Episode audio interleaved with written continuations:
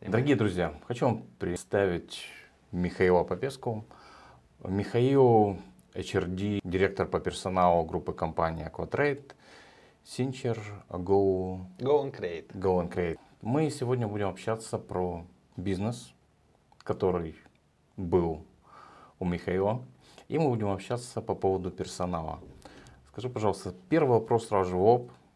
А, Твои ощущения, я не знаю, в курсе ты или нет, статистики, в Молдове было порядка в 2021 году порядка 600 тысяч э, работающих людей. И в 2022 году сократилось это количество в конце года до, на 37 тысяч, практически на 6%. Какие у тебя эмоции вызывает такое уменьшение работоспособного населения? Ты знаешь, мы эту статистику анализируем за последние 10 лет, и она всегда, эта цифра уменьшается от года в год. Были там пару моментов, когда она остановилась, вот эта тенденция, но она на самом деле продолжается. Если говорить о эмоциях, конечно, эмоции не самые такие светлые, оптимистические, радужные. И мы в этой реальности работаем и стараемся находить э, те решения бизнесовые. Но если понять, что это тенденция такая национального уровня или масштабная, то есть это не находится в каком-то э, поле воздействия одной компании. Это национальная наша беда. Потому что мы самые бедные в Европе. Мы понимаем, что люди едут туда, чтобы заработать. Вот. Плюс глобальные тенденции, которые мы все знаем, и энергетические ресурсы, и инфляция, это то, что воздействует и влияет на поведенческую психологию сотрудников. За последние годы вы растете в объемах производства, да. продаж. Как боретесь с тем, что людей становится меньше, а вам нужно расти? Э, вот э, парадоксально, несмотря на то, что по сути как бы рынок сужается, у нас идет рост. Э, как мы боремся? Мы стараемся стратегически и системно подходить к этому вопросу. Во-первых, в первую очередь это корпоративная культура. Это то, что людей удерживает. Да, у нас есть сотрудники топ-состава, которые более 10 лет, кто-то 13, кто-то 15 лет в компании. Это пример рост сотрудников внутри компании, это эм, развитие, карьерный рост. Если говорить с точки зрения бренда работодателя, мы стараемся фокусироваться не только на найме отборе, но и как на, на стратегиях сохранения людей. Я знаю, что в вашей компании вы предпочитаете взращивать топ-менеджеров да. внутри компании, а не привлекать наемных варягов. Но тем не менее периодически привлекаете их. А то, что касается линейных сотрудников, насколько на данный момент сложно найти обычных сотрудников в компании? Э, стало сложнее. Мы просматриваем э, на рынке две тенденции. Первое это количество э, соискателей сокращается, и второе это качество соискателей тоже сокращается. А качественные соискатели, они растут в цене. Вот. Как мы боремся с этим? Во-первых, вот прошлом году, э, на тот объем работы, который у нас был в 2021 году, я увеличил штат э, плюс одного рекрутера. То есть, если раньше он у меня был один рекрутер, сейчас у меня два рекрутера. Мы занимаемся, если говорить так уже тактически, не стратегически, э, рекрутмент разделяем на две части. Вот как есть в продажах, есть хантеры, есть фермеры. Есть те, которые обрабатывают входящие звонки, а есть те, которые ищут.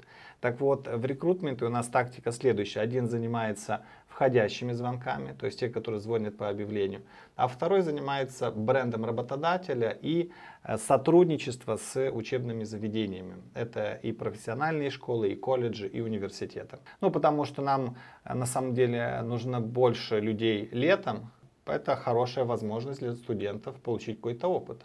Я помню, что из нашей предыдущей беседы ты говорил о том, что у вас очень сильная система обучения внутри компании, uh-huh, uh-huh. вы проводите тренинги и библиотека, которая по всей компании 3,5 тысячи книг, если не ошибаюсь. Да, да, да. То есть наш... меня до сих пор это еще триггерит. Это, это наша гордость на самом деле, потому что кто-то из гуру говорил, что если ты хочешь быть богатым, то вкладывай свое обучение и в обучение своих сотрудников. Да, на самом деле у нас э, библиотека более 3500 книг, она каждый год э, увеличивается. Мы вкладываем не только в физические, сейчас модно, в электронные девайсы, мы покупаем подписку нашим сотрудникам. Также мы развиваем не только э, топ-состав и руководителей, но и другие звенья. Я дам конкретные примеры. Вот сейчас мы City Business School, мы проводим обучение руководителей, тренингу руководителей, личной эффективности, построение, построение команды, личной эффективности руководителя. А для отдела продаж мы проводим тренинги по активным продажам. Для барменов мы купили очень крутой курс э, международной школы. У нас есть корпоративные библиотеки двух тоже международных платформ. Для поваров мы тоже покупаем курсы. То есть мы, по сути, развиваем весь наш э, потенциал и все уровни. На производстве мы заключили договор с техническим университетом, чтобы развивать и повышать квалификацию тех, которые работают у нас э, в пекарне. Потому что мы же печем хлеб в синчере э, он бездрожжевой, то есть на закваске мы ее делаем. И мы всегда вот ищем, разрабатываем и выводим новые продукты на рынке. Мне на самом деле приятно, что выбрали наше учебное заведение сети Business School. Если посмотреть на твой опыт, какой источник открытый? LinkedIn, соответственно. Я увидел у тебя там опыт работ из Торнет, бизнес-тренерство, Моутсел, Coca-Cola. Это хороший фундамент. Ты знаешь, я начинал с Coca-Cola на самом деле. Э, это международная компания. Я постарался максимально перенять ту системность, которая у них была. У меня есть опыты в местных компаниях, да, вот как StarNet. Когда я начинал свою карьеру, я задал себе вопросом, вот как я могу вырасти и кем я хочу стать. Э, я понял, что я как-то расту или направляюсь на мой ориентир в бизнес, да, открыть, открыть что-то свое. Но чтобы открыть что-то свое, ты должен понимать вообще, чем живет компания, какие отделы и какой продукт или услугу ты хочешь э, дать рынку, э, закрывать те потребности, которые есть на рынке. Параллельно я развивался как профессионал в области HR. А если ты э, спросишь меня, какие бизнесы ты открыл, у меня есть один проект международный, я его открыл в прошлом году, но он в прошлом году и закрылся. Очень интересный такой был опыт, потому что когда ты откроешь какой-то бизнес, ты должен его влиять и быть на том рынке. И было на самом деле сложно продавать услуги по рекрутингу в международном пространстве. Как таковой опыт был, он был положительным, и я очень благодарен ему. Э, также и у меня есть э, проекты в Молдове, которые связаны с построением команд или решением проблем, которые возникают в командах или в компаниях, между отделами или в маленьких стартапах.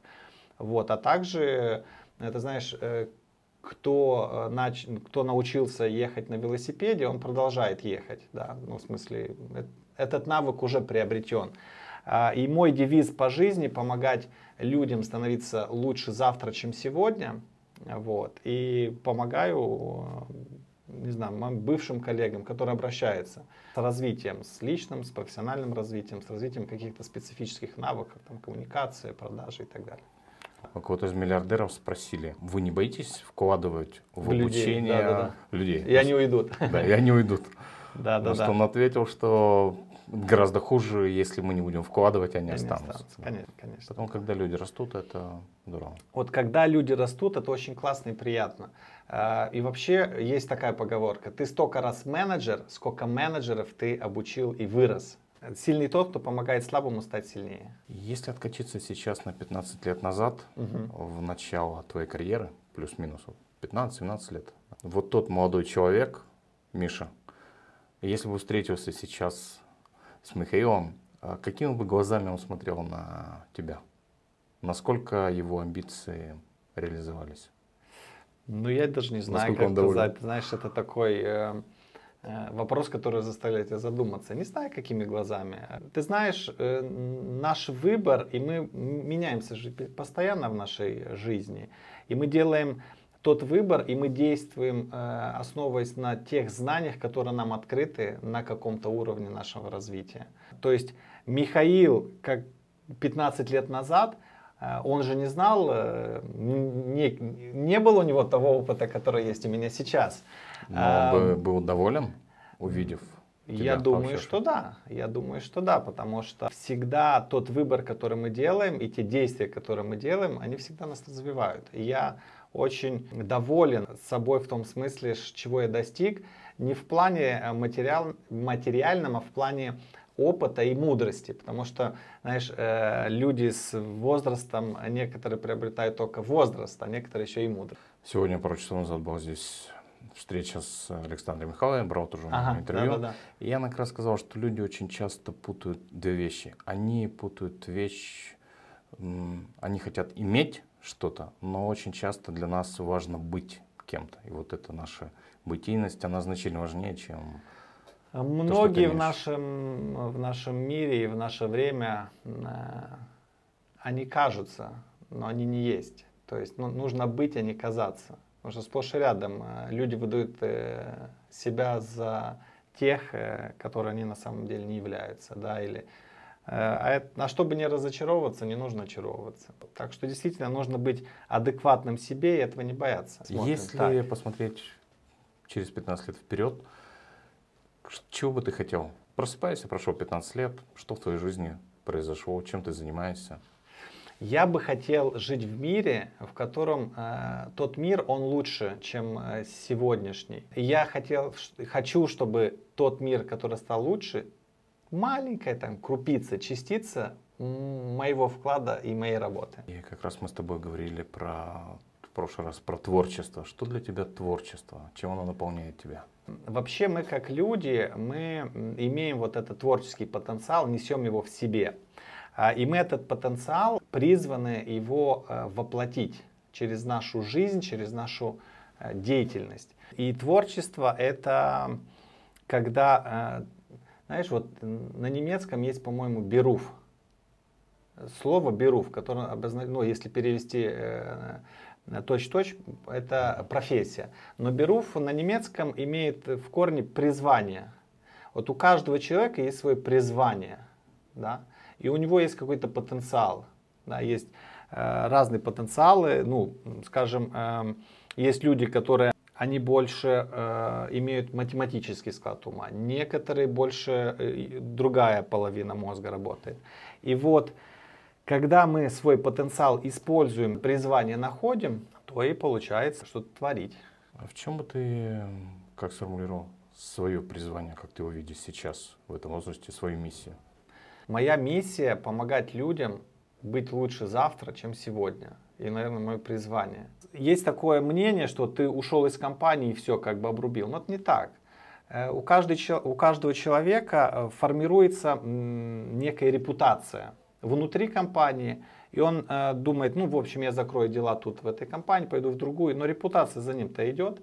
И всегда с людьми нужно поддерживать связь, потому что люди к нам приходят, ну, если посмотреть так, э, философски к этому, да, ведь нам люди, которые посылаются в нашей жизни, они посылаются с какой-то целью, нас чему-то научить. Человек, уходя из компании, он тебя что-то научил, но ты же можешь с ним продолжать вот это взаимодействие. Я всегда говорю, когда человек уходит из компании, нужно всегда оставлять дверь открытой.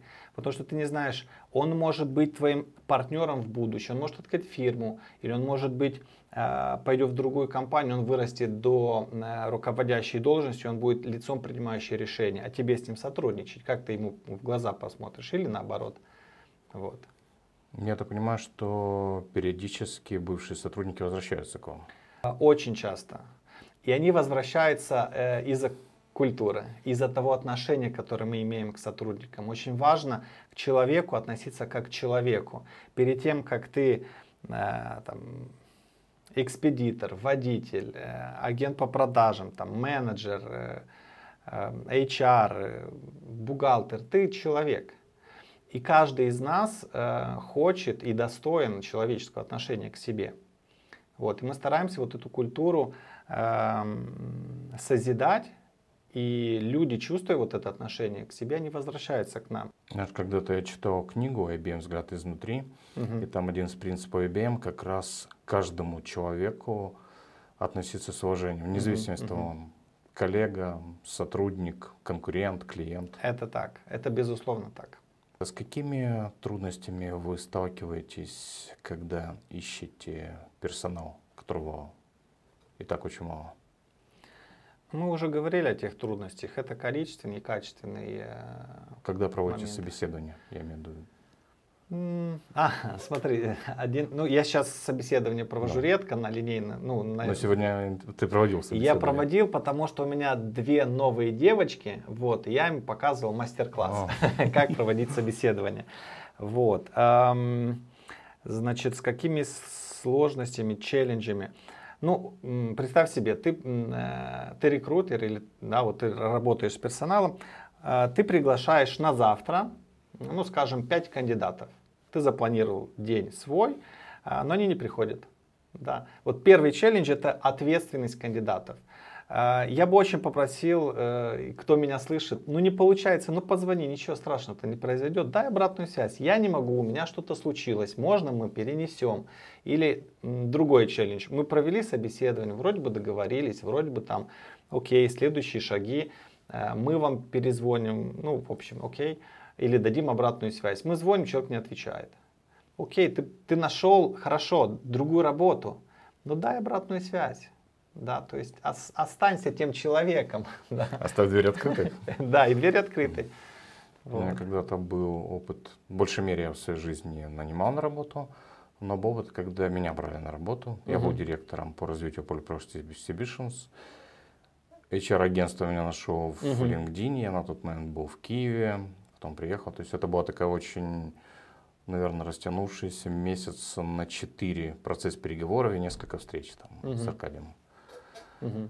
андрониками. Это был такой очень интересный опыт почувствовать себя с той стороны, когда охотятся на тебя. Да, да, да, да, да. А, есть такое. Но по поводу челленджев э, очень сложно. То есть самый большой челлендж это когда что-то происходит, и ты не можешь на это повлиять. Вот я могу напрямую повлиять на, э, на ответственность соискателей. Не могу, как бы я ни хотел. Да. Мы можем только их воспитывать и помогать им находить хорошие должности. Если посмотреть на поколение, то как бы ты их разделил из поколения X, Y, Z, Альфа? Угу, угу. насколько сложно работать с новым поколением? А, сложно. Сложно. Не могу сказать, что сложно. Э, это тоже некий вызов, э, потому что у поколений, э, ну, новых поколений, вот Y, Z и альфа, которые сейчас приходят, у них потребности другие. То есть нам с ними непривычно. То есть мы привыкли работать в одних условиях, одними инструментами, имея конкретные ожидания. И приходит новое поколение, которое думает по-другому, имеет другие ценности, Э, ну и, конечно, вот непривычно, это с непривычки. На самом деле, если углубиться в этот вопрос и проанализировать, у каждого поколения есть свои плюсы и свои минусы. Вот нет идеальных кандидатов. Конечно, мы привыкли вот работать с теми, которые ты сказал, все он сделает, он очень лоялен компании. Новое поколение, поработал чуть тут, ну не понравилось, там он очень такие ранимый пошел в другую компанию. Работать можно со всеми, просто нужно научиться слышать э, людей, понимать их э, и отвечать на их запросы, на, на, них, на их нужды э, и психологические нужды, и физические, и даже по поводу графика. Сейчас очень модно, там работаешь 4 часа или там с 10 до, до, до, 5, до 15. Нужно быть гибкими, и в этом смысле э, бизнесу, наверное, нужно тоже какие-то процессы менять там, где это возможно. Как ты считаешь развитие научно-технического прогресса? Угу. Илон Маск нам всем грозит, что скоро в каждом доме будут роботы, которые будут помогать, роботы-сотрудники. Угу. Насколько оно в тех бизнесах которых ты ищешь персонал, может помочь снять нагрузку? Очень поможет. И я, когда был э, молодым, мне очень нравился э, Айзек Азимов. Он писал, в общем, это мой любимый фантаст. Там есть серия рассказов человечество с какими вызовами может столкнуться. Э, и мне кажется, что он показал, что роботы это неизбежное будущее.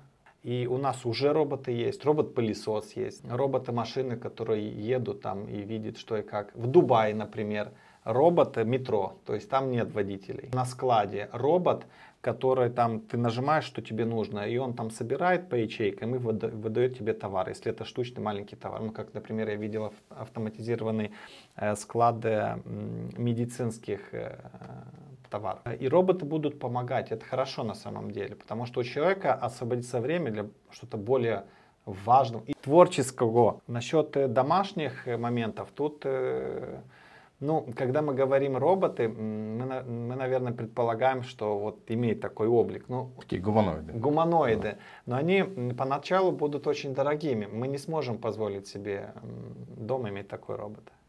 Ну, по крайней мере, большая часть. Большая часть, да.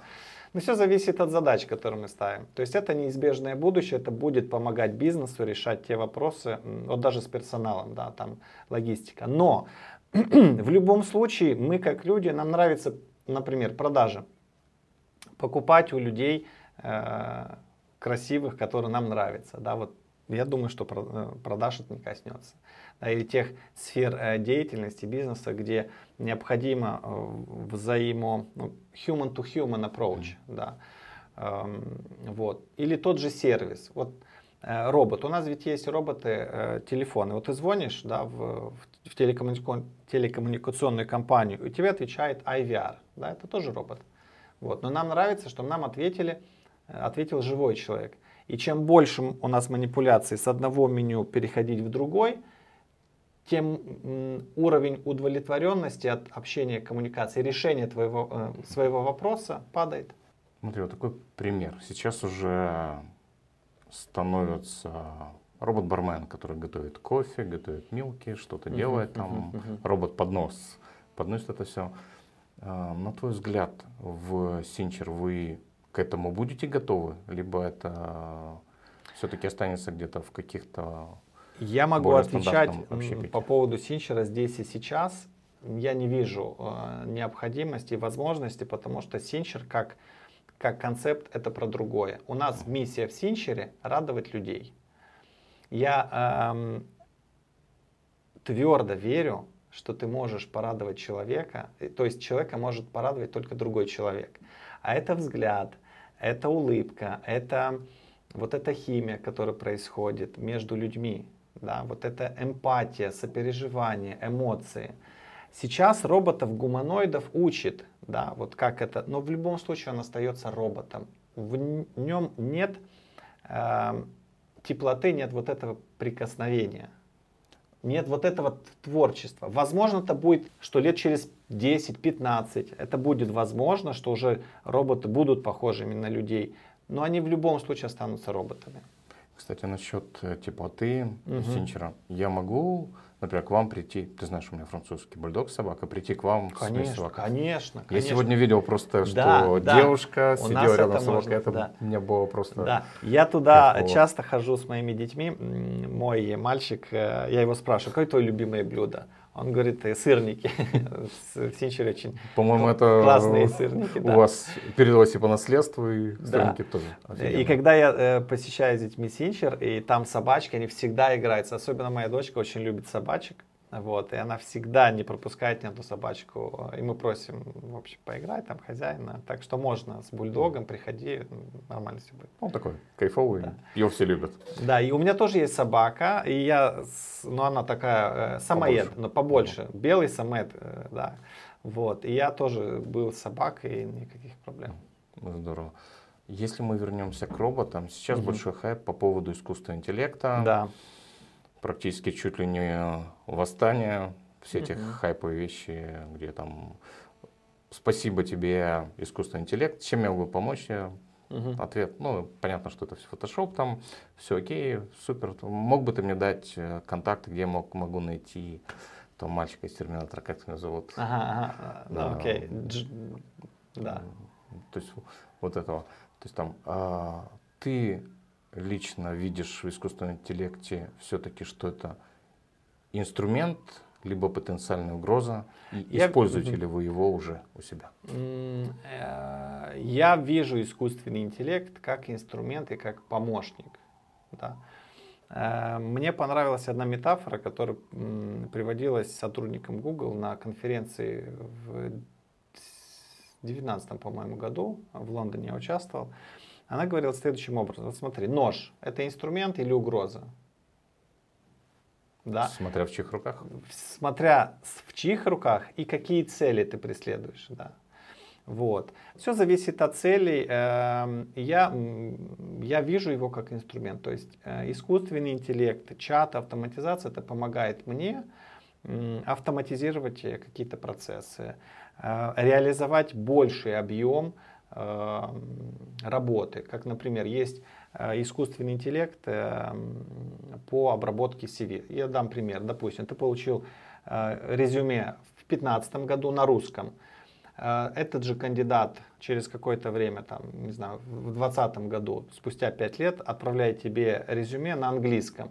И вот искусственный интеллект анализирует CV, один формат PDF, другой Word, не знаю, третий там Excel. И он говорит, что у тебя этот кандидат в базе данных есть. Разный язык, разный формат, фотография без, да, и, и он это классно ведь, да. Да. Да, и это все находится в одной системе. У нас один из э, потенциальных студентов, который заинтересовался MBA, как раз MBA ему нужен для того, чтобы при работе в заграничных компаниях, угу. как он сказал, есть специальный робот, который анализирует CV. Если там нет, нет MBA, MBA, то да, отправляется да, да. в корзину, уже не рассматривается. Да, потому что, допустим, некоторые должности имеют такие элементы, на основе которых э, отбираются кандидаты. Да, так что если нет MBA, то ты не, про, не прошел. Если нет какого-то сертификата, то тоже не проходишь. Но представь себе, мы получаем сотню э, резюме на одну должность. Э, представь себе в Microsoft или в Google, сколько там э, тысяч, десятки тысяч и может даже миллионы CV. Один человек, вот, чтобы э, дать э, равные условия всем, да, ты должен все эти CV просмотреть. Есть и человеческий фактор – вот, и вот в этом смысле роботы нам помогают, или искусственный интеллект.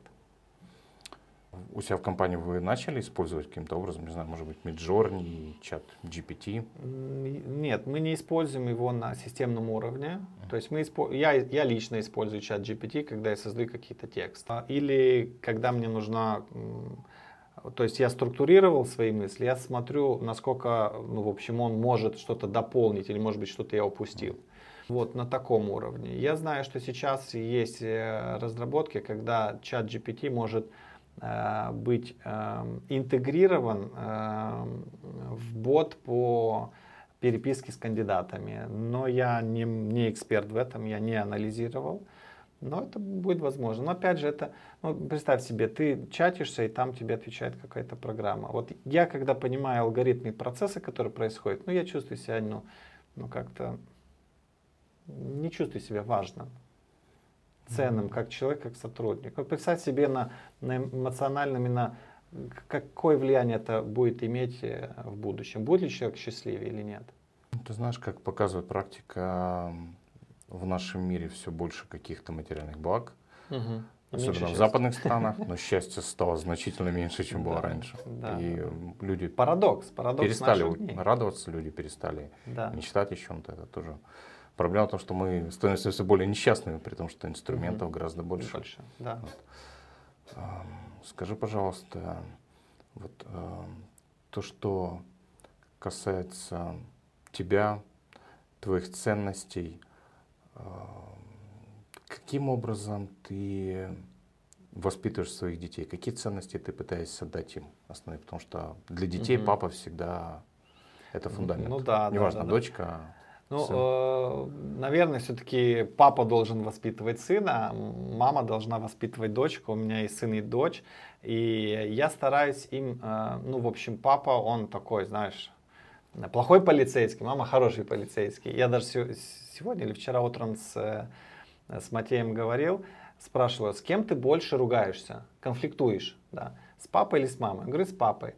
А потом я спросил, у него есть лучший друг в школе, э, Лучан. Я спрашиваю, а с кем ты больше конфликтуешь, с папой или с Лучаном? Говорит, с Лучаном. Говорит, ага. То есть ты конфликтуешь больше с тем, с друзьями, то есть кто к тебе ближе. К... По поводу ценностей. Значит, я стараюсь э, им развивать базовые ценности, человеческие ценности, которые э, будут важны и несмотря на технологии.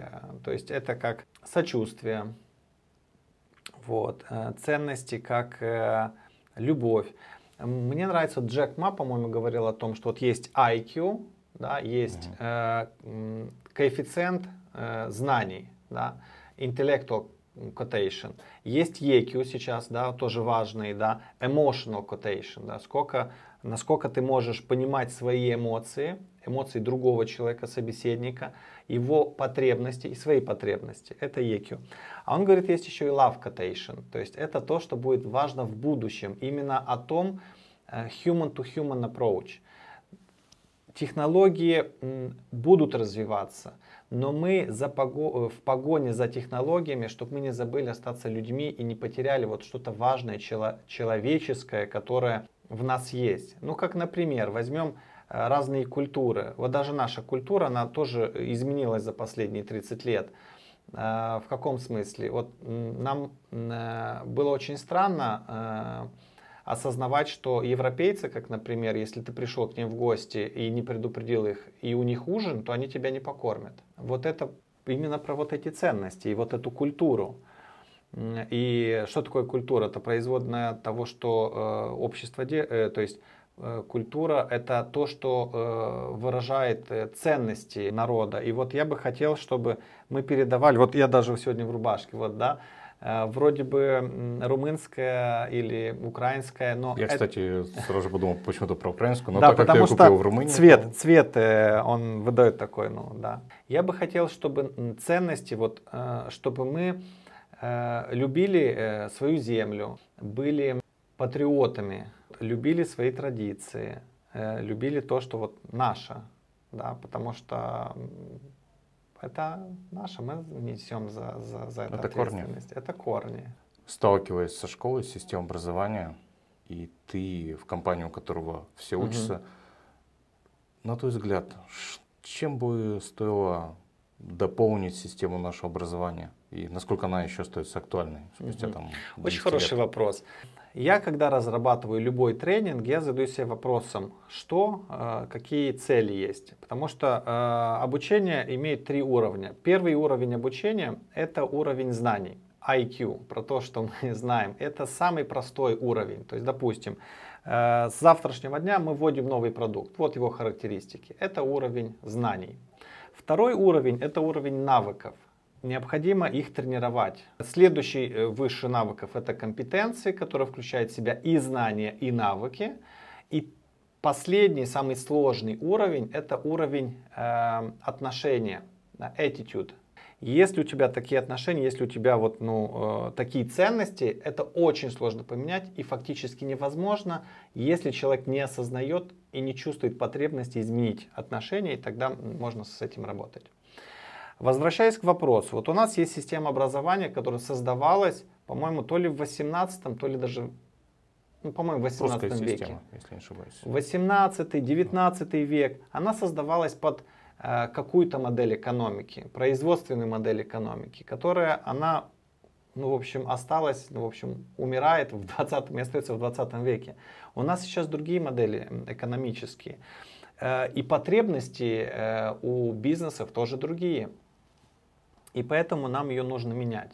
В каком смысле менять? Не передавать знания, потому что знания не накапливаются в каких-то системах, да, в хранилищах. И есть вот инструменты, чат GPT, другие инструменты, которые может тебе пролистать всю вот эту груду большого, а, большой информации, информации и выдать тебе какой-то результат. Этим не должен заниматься человек, этим должен заниматься робот человек имеет какие-то навыки, да, и вот нам нужно фокусироваться на этом. И опять же, есть люди, которые имеют склонность к творчеству, допустим, э, быть артистом, писать музыку, картины, э, ну и так далее, что-то создавать своим мозгом, своим потенциалом, эм, вот, и эмоциями. Есть другие математики, которые все вот эти, да, и мне кажется, что наше обучение должно включать в себя боль, в большую часть практические задания, когда мы учим не потому, что надо, а потому, что нам интересно. Вот, вот э, заметь, как э, уровень интереса э, с года, э, ну вот первый класс, там пятый, десятый и двенадцатый. Я смотрю уже мой во втором классе он все интерес потерял. То есть он учится не потому, что ему интересно, а потому что сказали так, понимаешь? Вот. А, а, а скажи ему, а ну-ка пойди там посмотри, э, сколько, вот, приди возьми снег с улицы, поставь и посмотри, сколько времени пройдет, пока он растает. Ему это интересно, вот эксперимент какой-то, да. И есть э, такие конкретные примеры и в Европе, и в Израиле, что вот даже стартапы, да, там появляется какая-то идея, и давай ее как-то развивать, углублять и что-то творить. Я вспомнил анекдот. Давай. Первоклассника Ага. ведут в школу, тащат он такой, да ну, 12 лет, за что? Я вспомнил другое исследование. Э, Дали, в общем, одной группе людей скрепку, спросили, что можно с этой скрепкой сделать. Вот первая группа там ответила 50 применений этой скрепки. Взяли другую группу э, людей, спросили, что можно сделать с этой скрепкой. Они дали там на порядок меньше ответов, там где-то 20 э, применений этой скрепки. Потом другую группу взяли людей, те ск- сказали там 5 применений. Потом еще другую группу людей, два применения. На самом деле эти группы людей были, первая группа это были дети в детском саду, вторая группа это дети там с первого по, по четвертый класс, потом в университете уже работники. Ну, это как вот творческий потенциал теряется именно из-за системы обучения, что он режет, режет, режет, нельзя, нельзя, учи, да, учи. очень много ограничений Да, в да, голове да. создается. Вот если вернуться к творчеству, Мгм. к изменениям, Так. которые нас ждут в связи с роботами, искусственным интеллектом, другими инструментами. Потому что некоторые считают, что мы полностью деградируем из-за этого. Мгм, Другие да. считают, что те, кто не хотел, он и не будет хотеть. А те, кто хотел, для них будет инструмент, который эк- будет экономить их время, силы. А На твой взгляд, ты помнишь э, вот эту историю про коробочный эксперимент? Нет, напомню, в чем идея. Короб был в Америке, по-моему, 60-е годы, не суть. Собрали людей, тех, у которых были какие-то проблемы, и тогда стоимость часа была, условно говоря, 5 Мгм, долларов, мгм, им платили 10 долларов в час. И эти люди собирали коробки. Ага, Собирают окей. первый день, Ты- и вечером бульдозерные глазах все эти да, коробки да, давят. Да, да, да, да. Спустя несколько дней из э, 50 человек осталось работать, по-моему, только трое, у кого-то какие-то очень сильные финансовые Мгм, проблемы, нужно было мгм. на здоровье, еще что-то. Но и то этим людям потом, когда эксперимент прекратили, понадобилась помощь профессиональных психотерапевтов, э, психиатров. Мгм. Поэтому, как на твой взгляд, когда у нас станет больше свободного времени, меньше Мгм. какой-то физической работы, Мгм, какими смыслами, каким творчеством должна наполниться жизнь наших уже 8 миллиардов, а скоро 9 миллиардов человек в ближайшие там два десятилетия? А, Я не могу ответить на этот вопрос, потому что это каждый человек должен решать сам, потому что это есть творчество, да, когда что-то творится новое. По поводу вот этого эксперимента люди были лишены э, мотивации и смысла. И всегда, чем человеку заняться, это его сугубо личный выбор. Есть, применяется такой вопрос и в коучинге. Вот представь себе, у тебя э, миллион долларов, да, то есть ты не нуждаешься да, в, в пропитании. Чем ты бы занялся? Многие говорят, что вот яхты, там море, отдых, но ты не можешь отдыхать бесконечно. Ты должен чем-то заняться. И ты начинаешь, и ты нач- начинаешь задавать себе внутренний вопрос, а чем бы я хотел заняться. Ты начинаешь уже, ну вот как по пирамиде Маслоу, да, э, начинаешь уже актуализировать свое существование экзистенциально, почему ты существуешь. Да. Вот, поэтому, э, но это всегда выбор. Это всегда выбор. Вот человек может выбрать заняться чем-то, принести пользу, а может э, пойти и в другую стезю. Это сплошь и рядом. Бывают ведь э, люди, которые вот э, родители трудились, э, создавали, оставили наследство, и дети все там пропили или там, наркоманы. Бывает наоборот, это всегда выбор. Вот, поэтому нам, а, и когда речь идет о следующем поколении, нам им нужно прививать э, не только чувство ответственности, но и работы, потому что ты без труда не вытащишь рыбку из труда. И счастье это не когда ты достиг вершины цели, забрался там на гору, поставил флаг. Вот счастье не тогда ты, когда флаг поставил, а сам путь, этот, этот процесс. Вот что приносит на самом деле счастье, удовлетворен, удовлетворенность. И люди благодарны больше вот этому пути отрезку, нежели конечной цели или достижению. Я правильно слышу, что ты больше человек пути? То есть там тебе кайф достиг, Да. достижения цели. Да, пути. Ну, я, честно говоря, такой же. Мне нравится пути интересного пути, да, да, да, да. Потому что жизнь это путь. Что у меня путь еще всегда с большой буквы, и он где-то еще и дао в восточном Дао, смысле. да. ага, дао это путь, да, Да. да. Дао. Ну, такое глубокое понимание этого пути. Ну что, спасибо. Тогда И тебе спасибо. финальный вопрос. Давай. А, так как в большей мере я предполагаю, что нас будут смотреть все-таки предприниматели и Мгм, менеджеры. мгм, мгм. Поэтому какие бы пять советов ты дал им о том, как им искать и удерживать а, качественные кадры из тех, которые имеются? Так, вопрос про удержание кадров. Да. Где их искать? Как их искать? Как удерживать? Ну, ты, ты увеличиваешь э, ответов, где их искать. Ну, искать на рынке труда.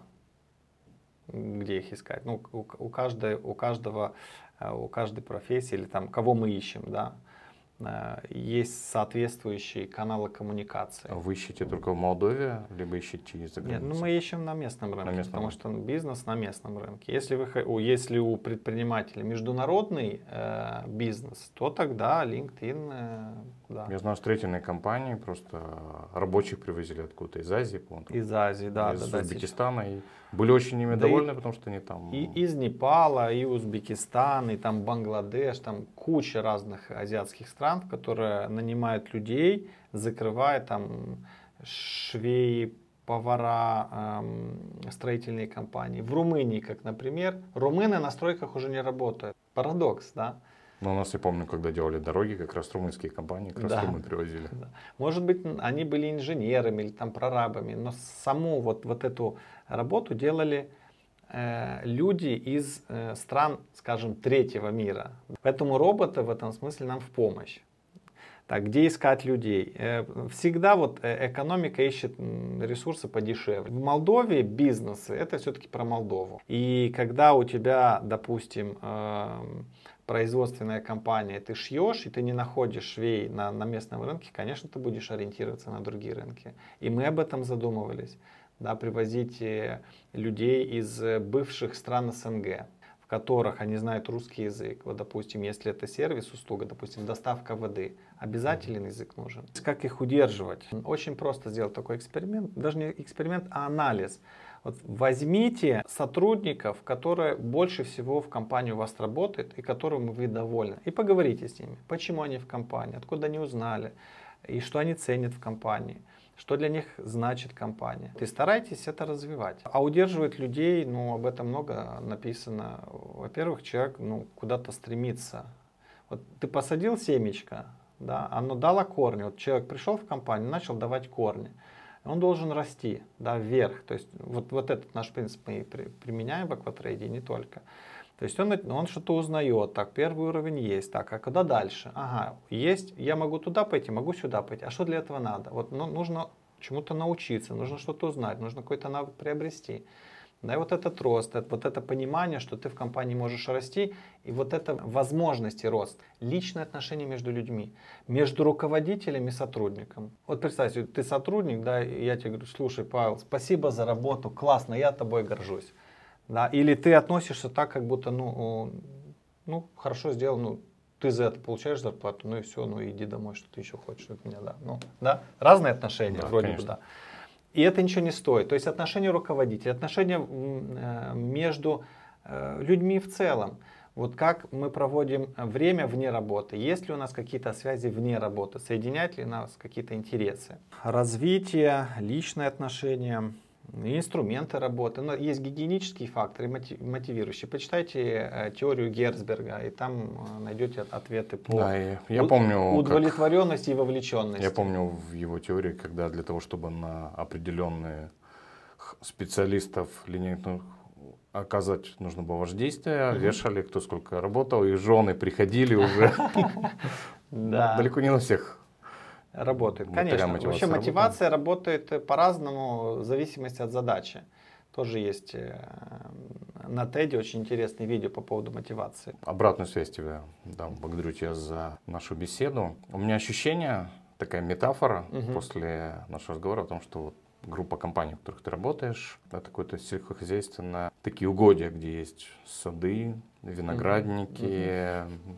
Почему-то всплывает именно теплицы, теплицы когда Тепло. есть теплицы, а, какие-то ручейки, система угу. орошения, прополки, то есть все в такое автоматизированное система освещения, где нужно. По поводу э, теплицы вот этого агрономии, э, была история в Риме, был император, который, в общем, он дожил как до старости, ушел на пенсию, у него там было свой, свой ранчо, скажем, да, э, и он ушел на, на отставку. И через какое-то время приходит там конница из Рима и говорит, господин Цезарь, в общем, приходите, нужна ваша помощь. И они спешили куда-то. Он говорит, подождите, подождите, сласти с коней, придите, посмотрите, какую капусту я, я вырастил. Что когда мы что-то делаем и что-то действительно вот делаем с любовью, оно получается, и ты вкладываешься в это. И, по-моему, по-моему вот метафора об этом. Ты любишь свою работу. Э, и людей. Да, ты не можешь быть руководителем отдела а, кадров или HR отдела, не кадров, а HR отдела, если ты не любишь людей. Обязательно вот это условие любить людей. Да, и находить в каждом человеке есть какой-то потенциал, который ты должен увидеть и помочь ему раскрыться. Да, и помочь человеку раскрыть свой максимальный потенциал. И я тебя благодарю за беседу. У меня Э, такое ощущение, как будто я поговорил э, с другом, который не виделся 15 лет.